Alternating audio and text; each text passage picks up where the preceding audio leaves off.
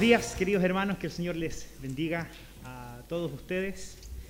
Eh, qué bueno que hayan podido llegar en esta mañana lluviosa y, helada, ¿no? Yo creo que está no solo lloviendo, haciendo frío también.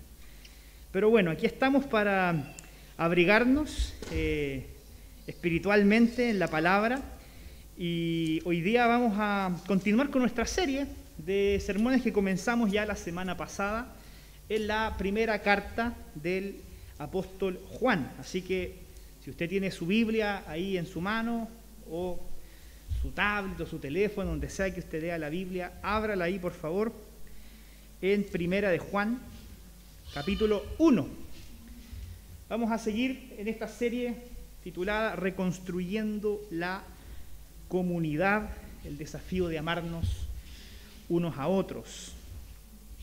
Y antes de leer el texto, no existe, creo yo, nada más nocivo para nuestras relaciones que nuestro propio pecado. Es nuestro propio pecado el que hace mella no solo de nuestra relación con Dios, usted estaría de acuerdo conmigo, ¿cierto? Mi pecado me aparta de Dios, me aleja de la comunión con Él. Pero ciertamente, el hecho también de experimentar nuestro pecado en muchas dimensiones nos aleja de nuestros hermanos, nos distancia de nuestros amigos o nos pone en conflictos con quienes son nuestros seres amados. Y es por eso que es importante entender desde la perspectiva bíblica cómo Dios trata el problema del pecado para reconectarnos primeramente con Él y cómo esa reconexión con Dios también tiene implicaciones para la manera en que nos relacionamos unos a otros. Así que vamos a leer este interesante texto que está ahí en Primera de Juan capítulo 1, de los versículos del 5 al 10. Y dice así, siga con su vista la lectura. Este es el mensaje que hemos oído de él y os anunciamos, que Dios es luz y no hay ningunas tinieblas en él. Si decimos que tenemos comunión con él y andamos en tinieblas, mentimos y no practicamos la verdad. Pero si andamos en luz, como él está en luz, teniendo comunión unos con otros, y la sangre de Jesucristo su Hijo nos limpia de todo pecado. Si decimos que no tenemos pecado, nos engañamos a nosotros mismos y la verdad no está en nosotros. Si confesamos nuestros pecados, Él es fiel y justo para perdonar nuestros pecados y limpiarnos de toda maldad. Si decimos que no hemos pecado, le hacemos a Él mentiroso y su palabra no está en nosotros.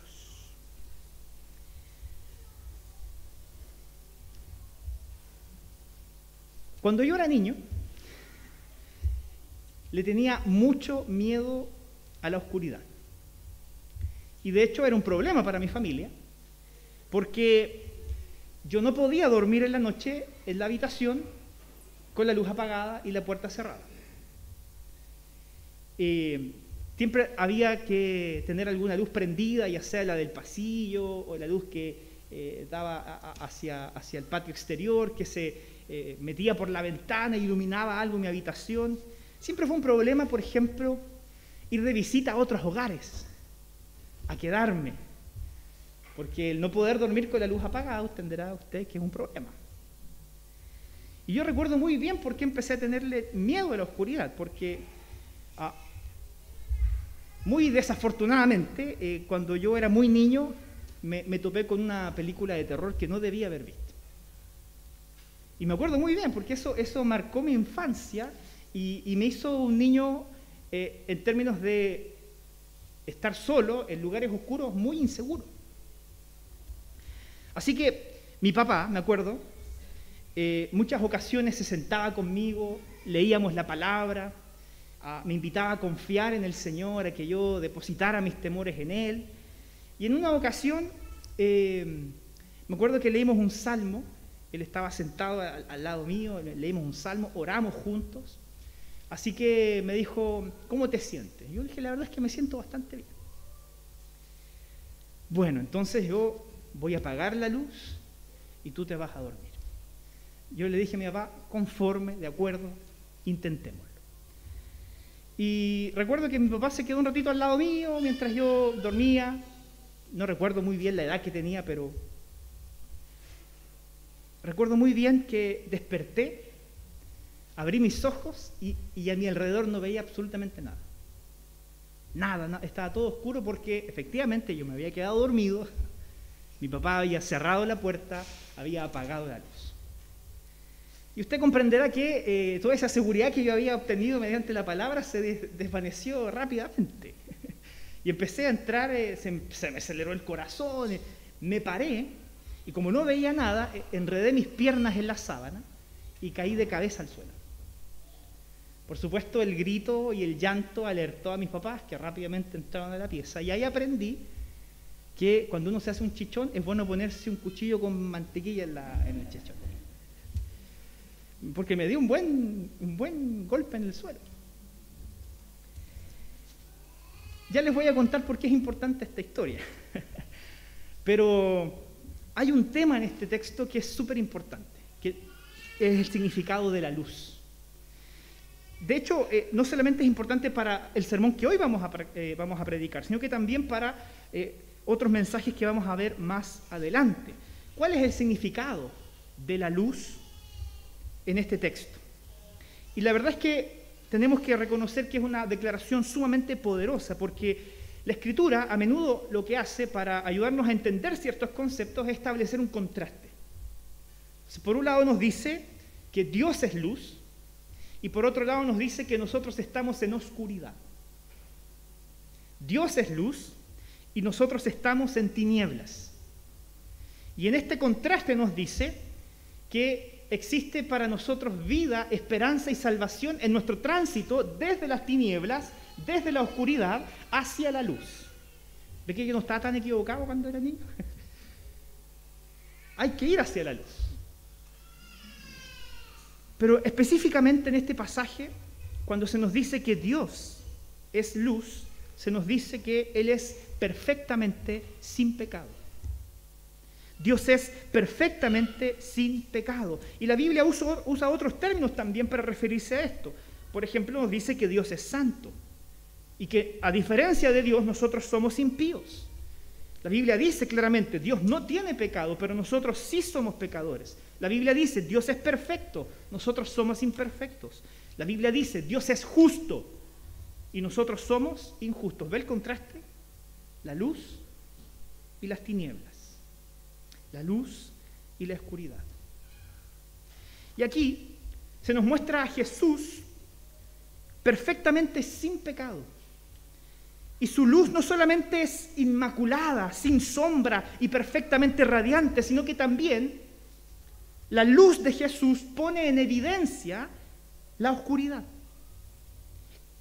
La luz de Cristo es tan poderosa, es tan intensa, que la oscuridad no puede desafiarla.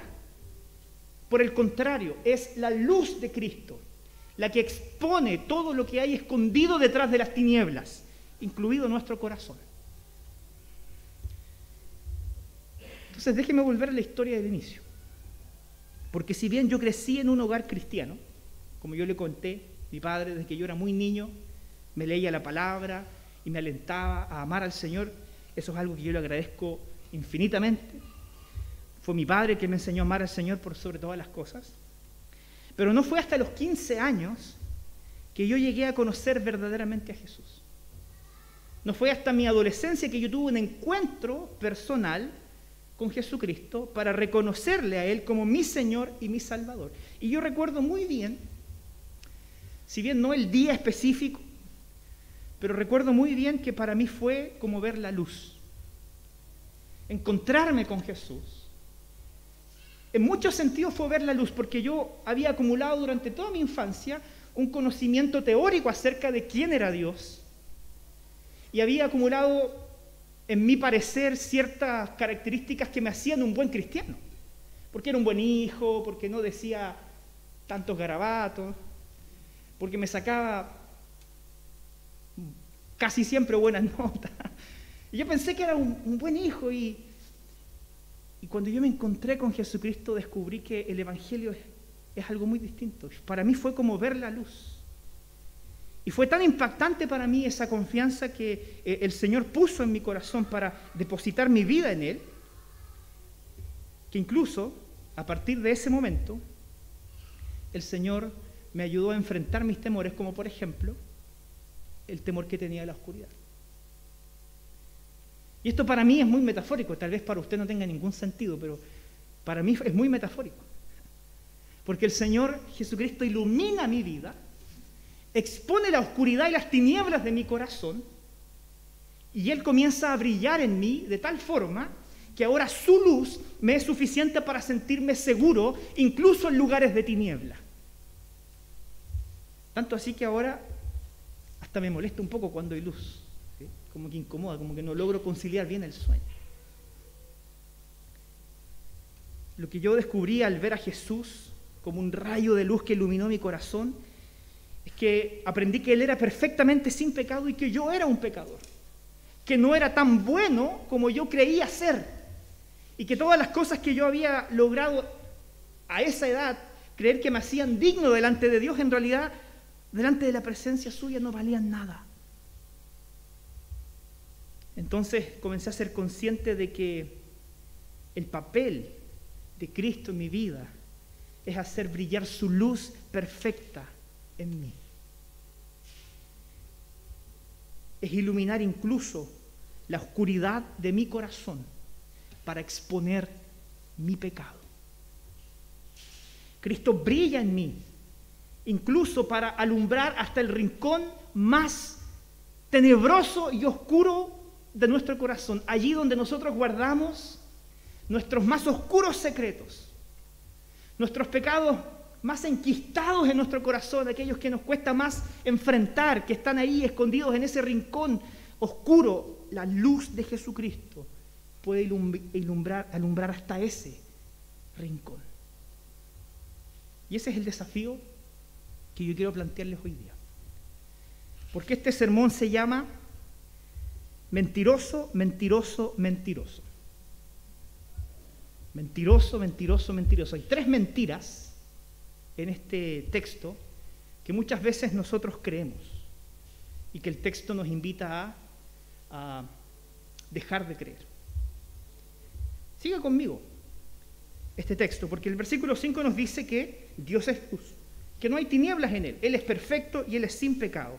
Y después dice Juan que hay una mentira que debemos confrontarla. Esa primera mentira es la siguiente, es decir, yo creo en Jesús, pero no confronto mi pecado. Yo creo en Jesús, pero no confronto mi pecado. Es como decir, la luz de Cristo brilla en mí, pero yo permanezco aún en tinieblas. ¿Ve que eso no tiene mucho sentido? No se puede decir que yo estoy en la luz y perseverar aún así en las tinieblas. Fíjese lo que dice el versículo 6. Si decimos que no tenemos comunión con Él y andamos en tinieblas, mentimos. Creemos en una mentira. Si yo digo que tengo comunión con Él, pero ando en tinieblas, estoy mintiendo y no estoy practicando la verdad. Entonces son personas que engañándose a ellas mismas dicen, yo sigo a Jesús, pero aún así estoy dispuesto a persistir y practicar mi pecado. Porque el pecado es algo a lo cual todavía estoy esclavizado y de hecho en mi carácter predomina no la obediencia a Jesús, sino que ah, mi carácter está más definido por mis debilidades y mi pecado. Y como se lo mencioné anteriormente, esto es un error pensar así. No puedo decir que estoy en la luz, que Cristo brilla en mí y aún así perseverar en las tinieblas. Eso es una mentira.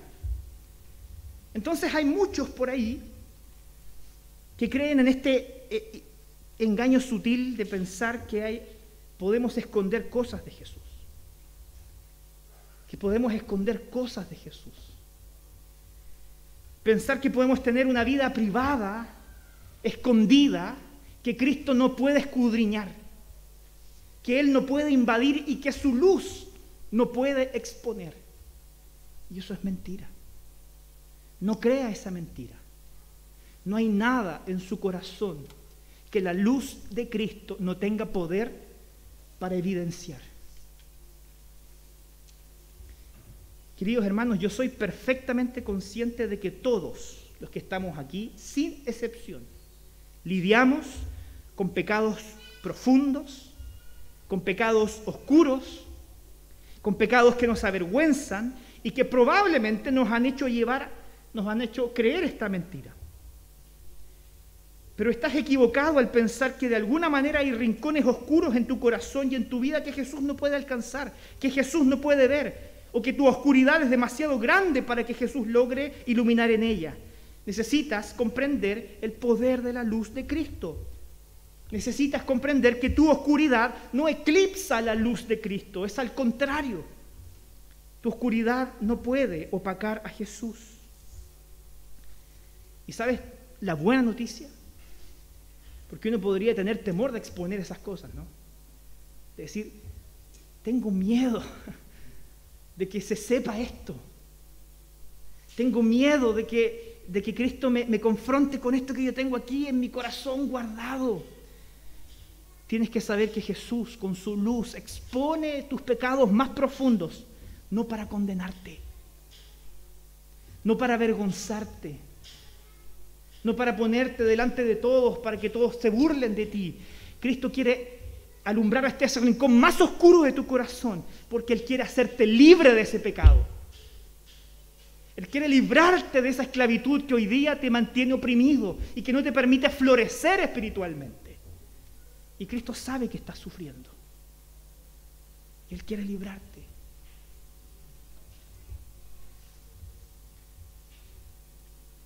Muchas veces he oído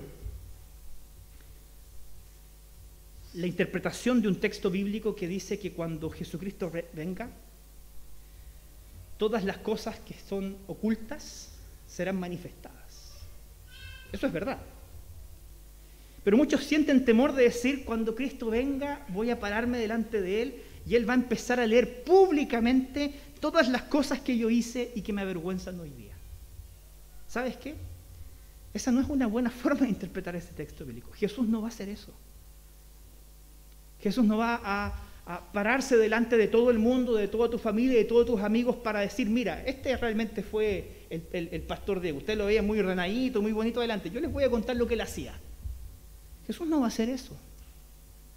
Él no quiere avergonzarte.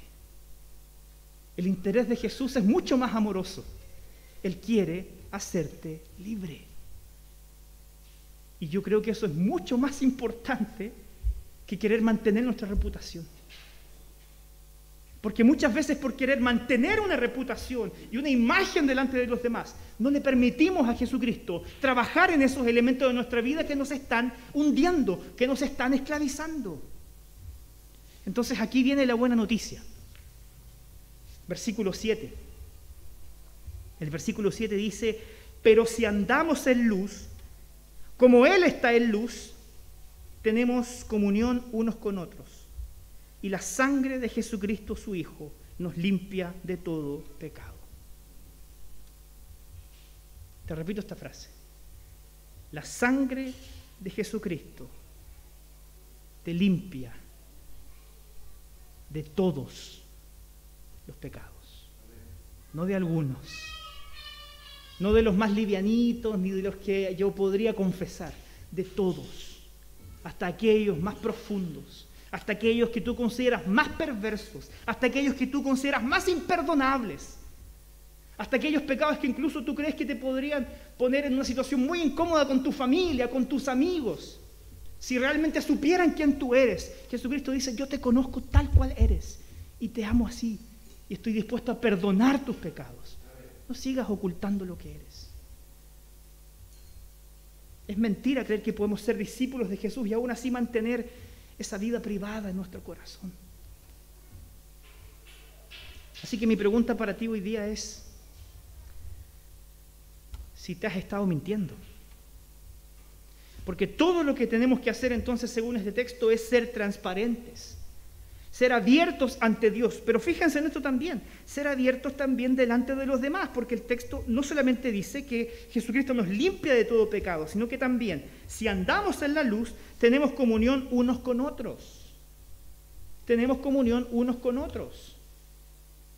Y esto yo lo quiero complementar con lo que dice el apóstol Santiago, cuando él dice, confesaos vuestras ofensas los unos a los otros. ¿Sabe lo que sería distinto en nuestra comunión? Aprovechando de, hacer un, link con esta serie. Si todos nosotros fuéramos conscientes de que somos incapaces de sostener nuestras máscaras, somos incapaces de sostener esa, esa imagen que queremos proyectar que nos hace a ser personas respetables o ser personas dignas, que si todos fuéramos conscientes de, nuestra, de profundidad de nuestro pecado, seríamos más misericordiosos con el otro. Podríamos ayudarnos mucho más como discípulos de Cristo a buscar la santidad si fuéramos menos prejuiciosos. Si dejáramos de creer que aquí en la iglesia hay una especie como de radar en la puerta que analiza el alma y solamente entran aquí los que son buenos. Porque usted muy bien sabe que no es así. Yo sé que es impopular decirlo, ¿ah? Pero hay que decirlo, en la iglesia estamos los peores tal vez. Y la gente afuera lo sabe.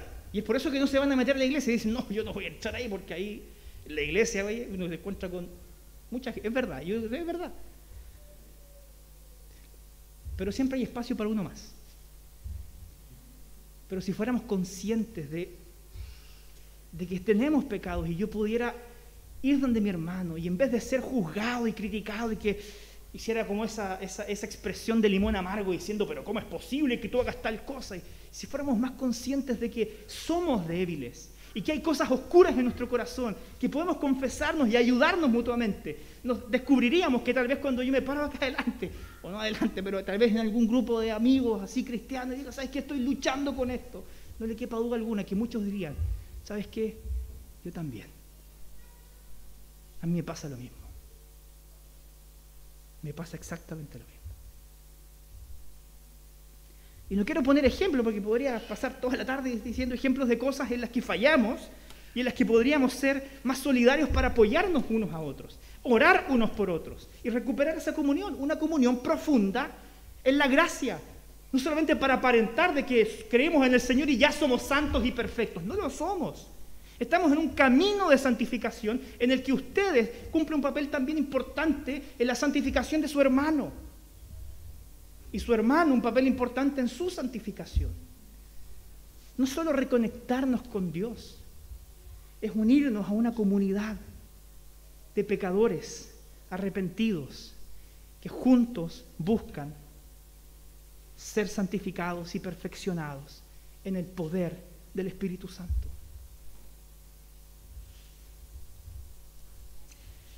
Así que lo único que tenemos que hacer es ser más transparentes y abiertos para lidiar con nuestro pecado con honestidad, con veracidad y con franqueza.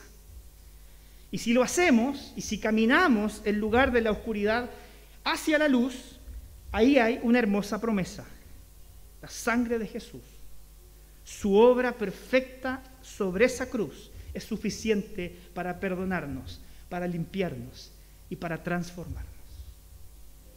¿No le parece una buena noticia?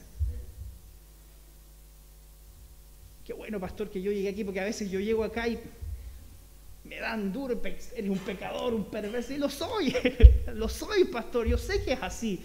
¿Qué hago para cambiar? Esa es la experiencia de Jesús.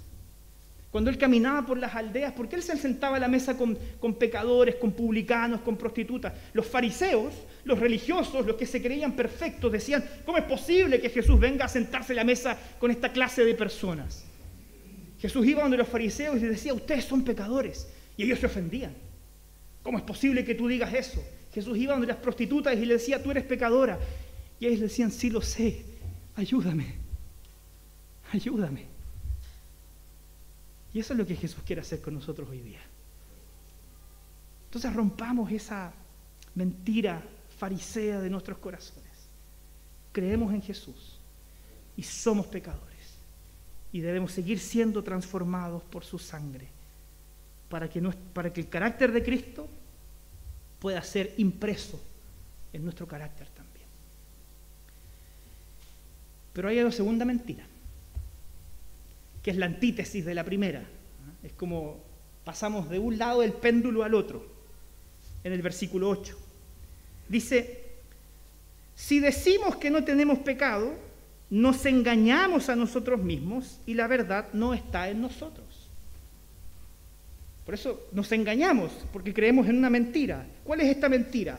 Soy un seguidor de Jesús, soy un discípulo de Cristo y estoy libre de todo pecado. Es la actitud de los fariseos, ¿se acuerdan?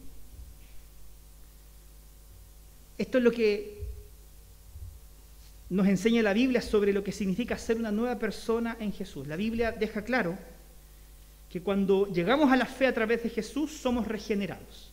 Somos hechos nuevas criaturas, no cabe duda alguna de eso, que nuestra identidad es transformada y ahora nos identificamos con Jesucristo y que el poder del pecado ya no nos esclaviza porque Jesucristo ha eh, conquistado la muerte y el pecado y en él también nos ha compartido su victoria para que usted y yo también tengamos victoria sobre el pecado.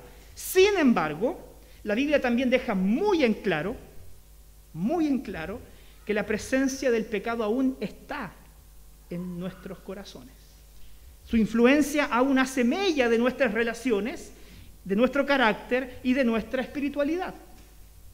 Si bien en Cristo ya no somos esclavos del pecado, el pecado sigue permaneciendo en nosotros y tiene un tremendo potencial para hacernos tropezar y hacernos pasar muy malos ratos si lo tratamos con ligereza.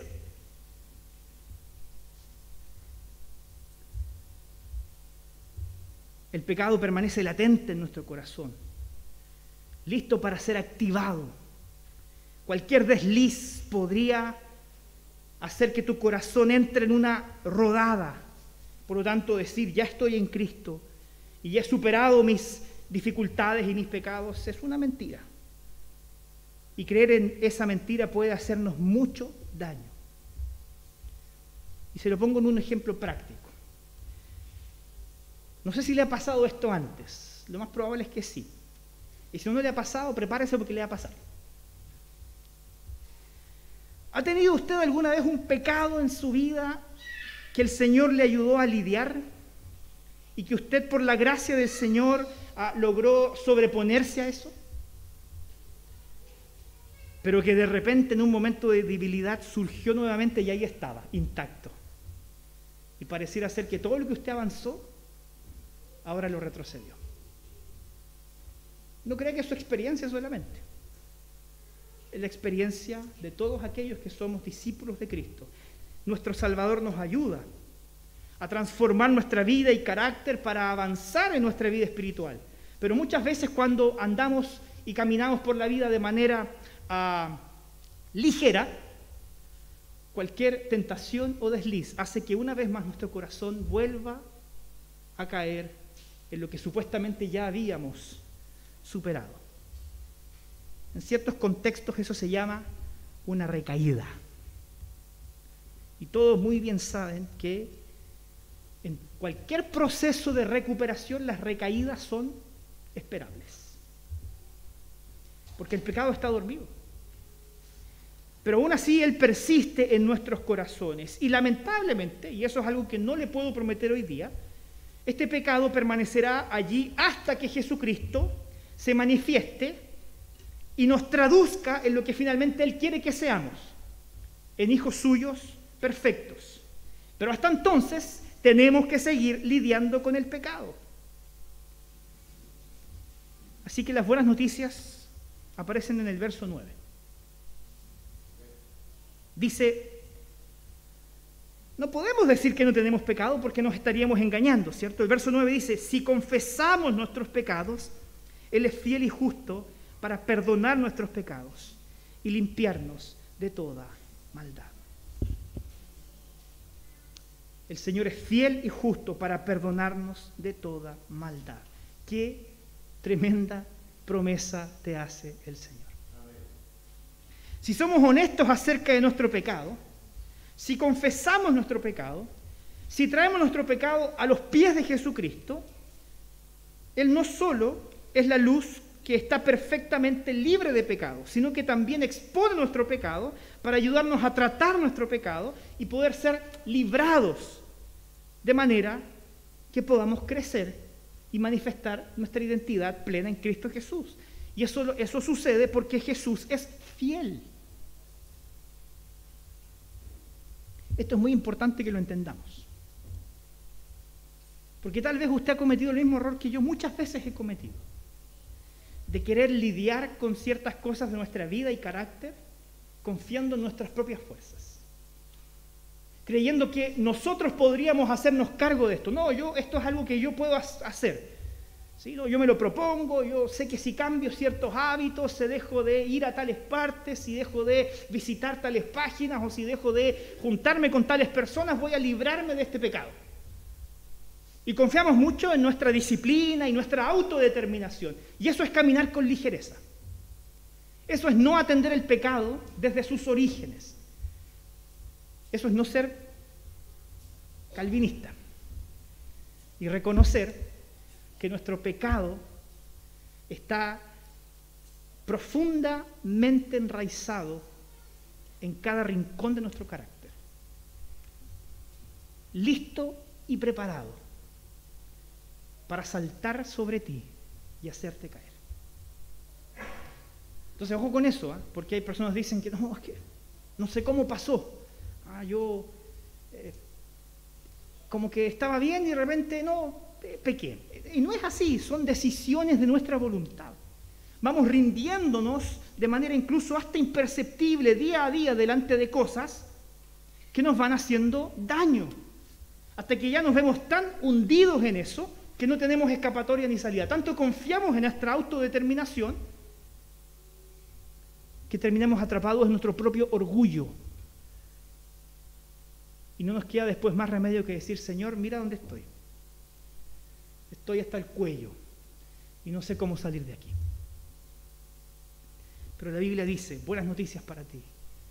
Si confiesas tus pecados, Jesucristo es fiel y justo para perdonarte y librarte de aquella maldad. Él te toma de, de las manos, te saca de ese lodo cenagoso, de ese pantano de pecado, te limpia te abraza y te lleva una vez más a su casa.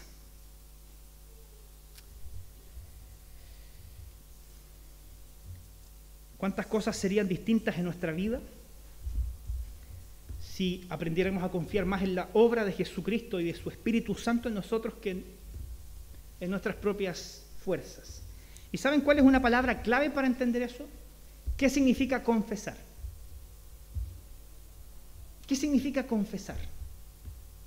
Quiero centrarme en esa palabra porque es importante que la entendamos como la Biblia la, da a entender. En el idioma original, la palabra confesar está compuesta de dos palabras. Es una palabra compuesta. Que estas dos palabras se podrían traducir de, manera literal como hablando así, como eh, hablar de forma igual, algo así sería como la traducción de confesar, hablar de manera igual. Se lo explico. Cuando, cuando decimos que confesamos nuestro pecado, en esencia, lo que estamos diciendo, o lo que deberíamos decir, es lo mismo que Dios piensa acerca de nuestro pecado. Eso es confesar. Es pensar acerca de mi pecado lo mismo que Dios piensa acerca de mi pecado. Eso realmente es confesar. No la confunda con el remordimiento súper común confundir una confesión de pecado con remordimiento. Sentir remordimiento es como decir, ah, otra vez fallé, perdón. es como ponemos ojitos así de, no era mi intención. Eso es remordimiento. Confesar es decirle, Señor, esto que yo hice, en tu palabra dice, lo voy a buscar, esto que yo hice es, sí, a robé. O, sí, di falso testimonio. Es pensar, de nuestro pecado lo mismo que Dios piensa. Entonces muchos de nosotros hoy día deberíamos empezar a aprender a orar de una manera diferente. Empezar a orar al Señor y decirle, Señor, yo no veo las cosas como tú las ves, porque mi oscuro corazón me las oculta. Así que hagamos nuestra oración del rey David. Muéstrame aquellas que me son ocultas. ¿Se acuerda de ese salmo? 51, ¿no? Líbrame de mi pecado, incluso de aquellas que me son ocultos. Por ahí una vez escuché que eso significaba que como que yo estoy orando y le digo al Señor, Señor, y si en algo pequeño y no me di cuenta, perdóname. Sería re fácil hacer eso, ¿no? Es como, no me preocupo de darme cuenta si realmente estoy pecando, pero total al final del día voy, Señor, si pequé, eh, cosas que no me di cuenta, bueno, tú, tú me conoces y yo te pido perdón incluso por esas cosas que no sé qué hice. Okay. Eso no es lo que está queriendo decir el texto bíblico. ¿Se imaginan que, no sé, llega mi hija y me dice, papá, yo, yo sé que estás enojado, no tengo idea por qué estás enojado, pero perdóname? No, yo te voy a ver, para acá, yo te voy a decir por qué estoy enojado contigo. Porque tú hiciste esto. Y quiero que tú sepas que lo hiciste para que no lo vuelvas a hacer. El Señor quiere hacer eso con nosotros es pedirle al Señor, Señor, si hay cosas en las que yo fallo y no me estoy dando cuenta que te estoy ofendiendo, házmelas saber, porque quiero pensar de mi carácter y pensar de mis acciones lo mismo que tú piensas, para poder confesarlas, para saber dónde estoy fallando y poder con la ayuda de tu Espíritu Santo ser transformado y mejorar eso. De eso se trata.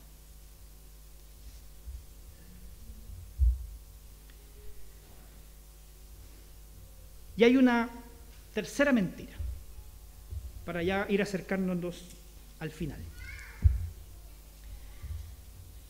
Dijimos que la primera mentira era, creo en Jesús, pero no confronto mi pecado. La segunda mentira era decir, soy seguidor de Jesús, pero estoy ya libre de mi pecado. La tercera es la más grave de todas es decir, soy una persona buena y no necesito de Jesús. Soy una persona buena y no necesito de Jesús. Se sorprenderían la cantidad de veces que incluso de personas que pudieron haber tenido cierta crianza cristiana tienen esta mentira arraigada en sus corazones. El versículo 10 termina diciendo, si decimos que no hemos pecado, le hacemos a Él mentiroso. Y su palabra no está en nosotros. Si yo digo que no soy pecador, yo diría, más que una mentira, es una blasfemia esto. no es solo una mentira, es, es una mentira tan grave que es una blasfemia. Le estoy diciendo a Dios que Él está mintiendo porque Él está diciendo que yo soy algo que en realidad no soy. Y esa es la mentira más grave y la más mortal de todas.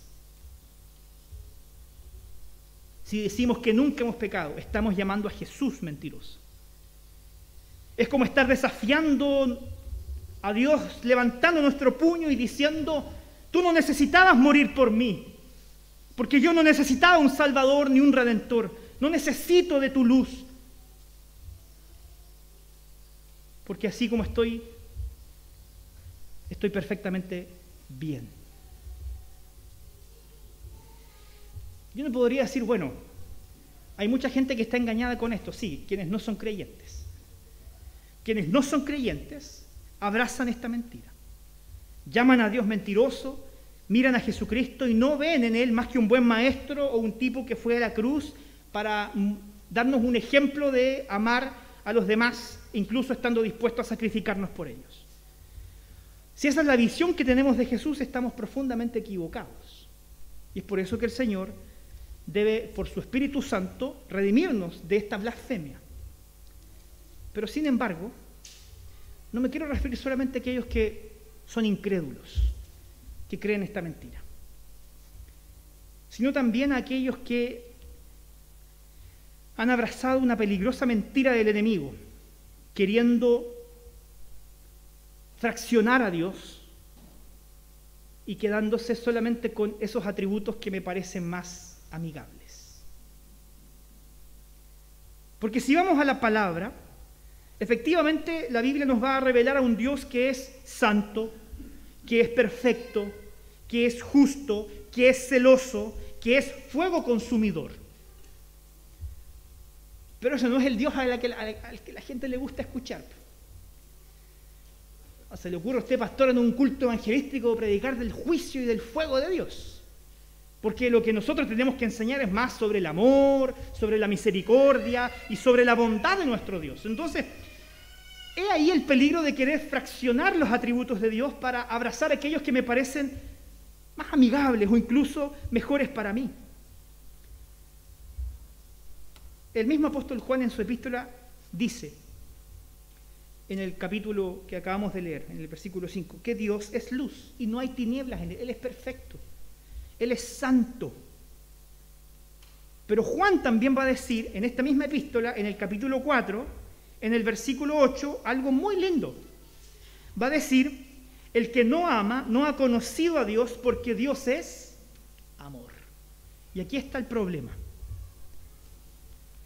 que sin querer nosotros solamente enfatizar la justicia y la santidad de Dios, también tenemos que considerar su amor y su misericordia que nos perdona y que nos alcanza. Pero cuidado con caer también en el otro extremo, de querer creer en un Dios que solo es amor, pero que no es fuego consumidor, que no es santo y que no quiere que nosotros también, como dice su palabra, seamos también santos. Porque eso nos puede hacer caer en el error de pensar, pastor, Dios me ama. No importa que usted diga que lo que yo hago está mal, porque Dios es amor. Hoy día es algo que incluso yo escucho hasta en la televisión. Personas que justifican toda clase de cosas que Dios en su palabra llama explícitamente como pecado, excusándose detrás de esto. Dios es amor. Pareciera ser que esta frase hace que todo quepa dentro de ella. Dios es amor, así que nadie tiene derecho a juzgarme, nadie tiene derecho a criticarme y yo puedo vivir como bien me venga en gana porque Dios me va a amar igual. Eso es una mentira peligrosa porque está arrastrando almas al infierno. Y tenemos que cuidarnos de eso.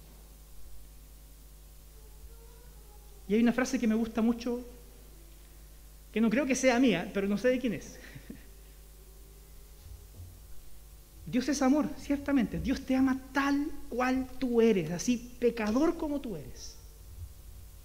Pero te ama lo suficiente como para impedirte que tú sigas siendo como eres. Porque Dios sabe que eso te está haciendo daño. Dios sabe que eso te está matando y Él quiere librarte de eso. Así que cuidado con enfatizar alguno de estos dos atributos. Si solo nos quedamos con que Dios es luz y no hay tinieblas en Él y que Él demanda de nosotros perfección, entonces vamos a caer en esa conducta eh, religiosa de perfeccionismo, de querer demostrarle a Dios que somos o estamos a la altura de lo que Él pide. Pero por, otro lado, si nos quedamos solo con que Dios es amor, eso nos va a conducir a la permisividad. Así que busquemos esa visión centrada que nos propone el apóstol Juan. Dios es amor y Dios es luz. Confesemos nuestros pecados y Él será fiel y justo para perdonarnos y librarnos de toda maldad. No lo olviden. Dios es luz y también es amor. Dios es santo y quiere exponer las tinieblas de nuestra vida, no para condenarnos ni para avergonzarnos, porque Él nos ama. Y porque nos ama, Él quiere perdonarnos y librarnos de nuestro pecado. Así que le dejo tres cosas para que usted piense y para que practique. La primera de ellas es esta, se lo repito, crea que Dios es luz. Y crea que Dios es amor. Porque cuando creemos que Dios es luz y que Dios es amor, este conocimiento conjunto nos lleva a ser más parecidos a Jesús. Nos lleva a ser más parecidos a Jesús. Nos evita caer en, la, el perfeccionismo y evita que caigamos en la permisividad. Nos entrega una visión equilibrada, bíblica y verdadera de quién es Dios. En segundo lugar, también tenemos que entender que al mirar el rostro de Jesús y ver que Él es luz y Él eh, y también es amor, tenemos pecados con los cuales lidiar. Así que hoy día yo le pido que usted sea honesto consigo mismo. Señor, hay pecados con los que yo tengo que lidiar y no lo voy a hacer solo porque ya lo intenté. Yo ya intenté librarme de esto solo y fracasé rotundamente. Necesito que tú me ayudes. Y si tengo que buscar ayuda en otras personas, dame la humildad necesaria para no avergonzarme por ser quien soy y pedir la ayuda necesaria para llegar a ser quien tú quieres que yo sea. Y en tercer lugar, la Biblia dice que no debemos apagar el espíritu. Eso no significa que por ah, alguna acción cometida por nuestra voluntad nosotros vayamos a eh, expulsar al Espíritu Santo de nuestros corazones. Por favor, no jamás piense eso. Usted no puede echar al Espíritu Santo de su vida. Él ya lo conquistó y permanecerá con usted hasta el día de Jesucristo. Pero también dice que el apagar el Espíritu de alguna manera se Ah, podría relacionar a, no permitir que Jesús haga brillar su luz en nosotros. Permita que Jesús brille en usted y que ilumine hasta los rincones más oscuros de su corazón, porque cuando usted sea capaz de poner luz en ese rincón, ese pecado no va a poder esconderse y ocultarse más, y usted va a tener que hacerse cargo de él. Por eso la Biblia dice que debemos a sondearnos hasta donde nos es posible sondearnos y pedirle al Señor que nos capacite en su espíritu para tener valentía, honestidad, humildad y poder. Ahí vamos a encontrar un camino de verdadera santificación. No queriendo mantener nuestra reputación intacta. Eso no sirve de nada, no vale de nada y eso no te va a salvar. Tu reputación no te va a salvar. Es Cristo Jesús quien salva. Ríndete a Él, arrepiéntete y serás salvo. Vamos a orar. Padre Celestial, gracias porque hoy día tu palabra se pone delante de nosotros como un espejo y nos muestra lo que somos. Tu Señor en tu palabra muestras de manera clara, nítida y evidente quiénes somos. Y delante de nuestro reflejo, Señor, no nos queda más que reconocer, Señor, que nuestro pecado, que nuestra maldad y que esta naturaleza caída nos domina, nos gobierna y que en muchos sentidos, Señor, también nos aleja de ti y de nuestros hermanos. Y es por eso, Padre, que hoy día yo quiero abrir mi corazón y quiero presentar también el corazón de todos mis hermanos que con limpia conciencia hoy día también quieren exponer sus maldades delante de ti. Señor, porque aquí estamos, un cúmulo de pecadores que podrían acumular un cerro de pecados. Ayúdanos a confiar en que la sangre de Cristo tiene poder para perdonar multitud de pecados no hay una maldad en nuestro corazón que tú no estés dispuesto a perdonar. Pero ayúdanos, Señor, a traer eso a tus pies, a dolernos por nuestro pecado y querer ser santificados por tu Espíritu Santo, no para ya vivir más vidas ligeras o vivir esa mentira, Señor, de creer que dentro de tu amor todo es posible. Ayúdanos, Señor, a tener esa visión equilibrada de un Dios amoroso que nos ama, que nos busca, que nos escoge, que nos salva, que nos redime, que nos rescata, pero que también, Señor, demanda de nosotros obediencia, santidad. Queremos ser como tú quieres que seamos, Señor. Ayúdanos. Ayúdanos, Padre, porque ya con nuestras propias fuerzas lo hemos intentado y fracasamos.